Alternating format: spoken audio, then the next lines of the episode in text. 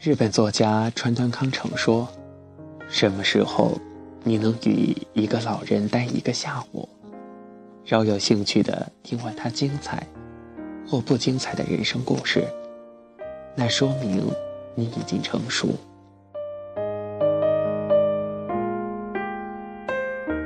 但你有这样一个闲散的下午吗？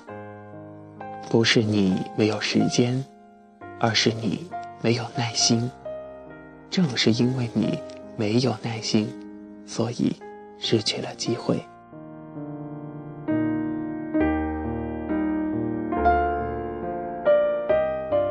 曾祖母在世时，经常给我讲家族史，说曾祖父如何到上海去做生意等等。那时我准备高考，没时间听。后来。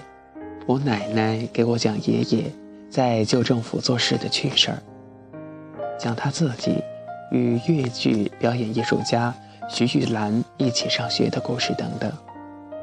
那时我在找工作，也没时间听。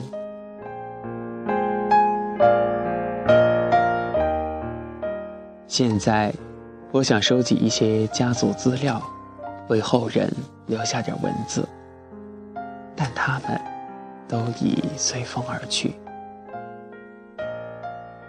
我们正在丧失倾听的姿态，倾听的心态，并且从个人心里泛化，泛化到了社会心理。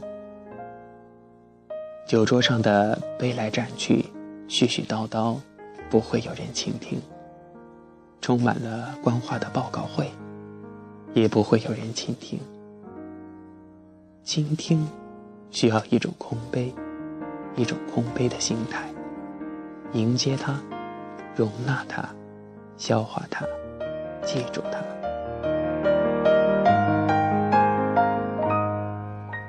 崔永元发起筹划了一部纪录片《我的抗战》，他花了十年时间，走遍大江南北，采访了四千多位抗战亲历者。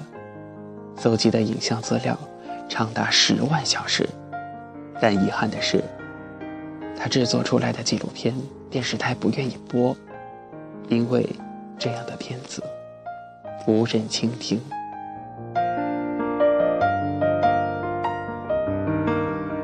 小崔崔崔永元曾经非常的愤慨：为什么中国的电视台在黄金时段播出的是搞对象的节目？而在日本，却是严肃的纪录片儿。我们中国人为什么喜欢那些无厘头的搞笑剧、穿越剧、荒诞剧，却不能倾听关于民族的真实故事呢？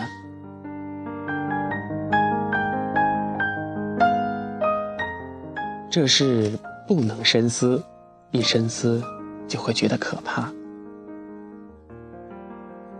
国学大师陈寅恪说过：“中华民族真是奇怪，五千年了，基本上是在混。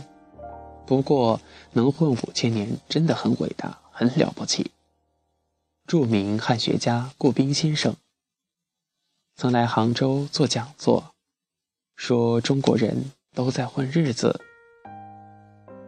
他说：“混日子，不是说现代的中国人混日子。”中国人从来就没有不混日子的时候。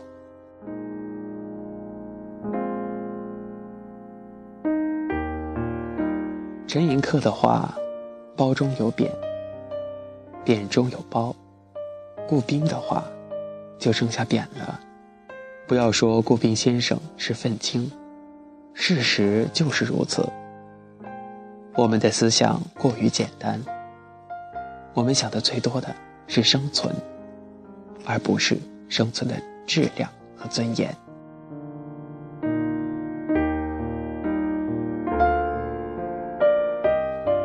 记不起哪位作家，把金庸先生《鹿鼎记》中的韦小宝视作中国人的典型。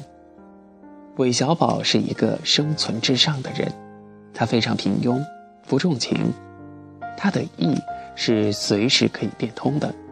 只要对自己有利，他就会去干，这就是混。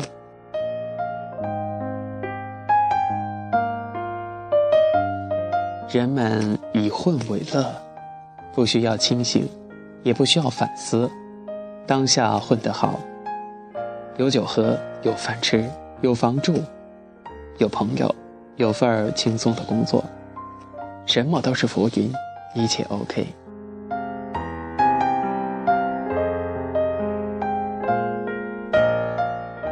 顾冰说：“生活中的你可以贫穷，可以没有男朋友。”或女朋友，可以买不起房子，等等。但有一样东西，你一定要拥有它，一定要守住它，这就是信仰。但如今又有多少人还拥有自己的信仰呢？我们所谓的信仰，也许就是赚大钱、住洋房、开豪车、娶美女，等等。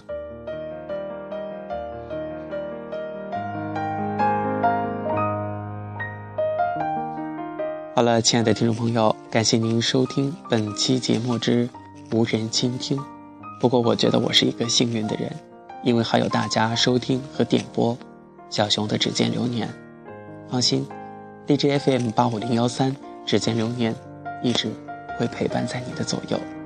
那么，在本期节目的最后，再次把顾冰先生所说的这句话送给大家：有一样东西，你一定要拥有它。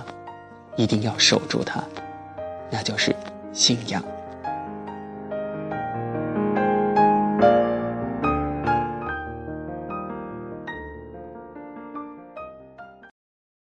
本期节目播放完毕，支持本电台，请在荔枝 FM 订阅收听。